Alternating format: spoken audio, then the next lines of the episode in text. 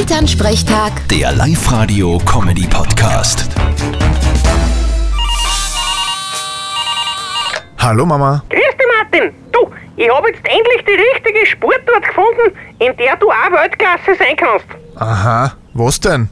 Halma, Fuchs und Hen, Schere, Stein, Papier, Echse, Spock. Was soll denn das sein? Nein, ich habe gelesen, dass es einen neuen Weltmeister gibt im Ling.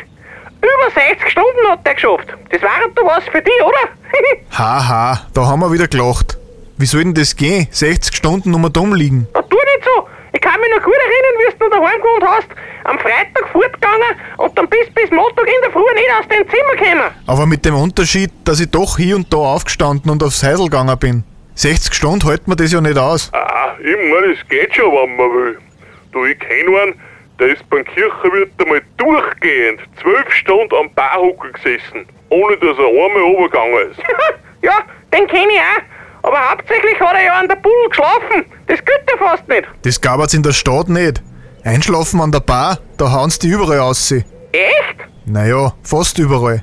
Ich sag einmal, dort wo mein Wirt persönlich noch kennt, passiert's eher weniger. Und kennst du viel? Sagen wir so, mich hat noch nie wer aufgeweckt. Vierte Mama. Du bist einer. Bitte, Martin. Elternsprechtag. Der Live-Radio-Comedy-Podcast.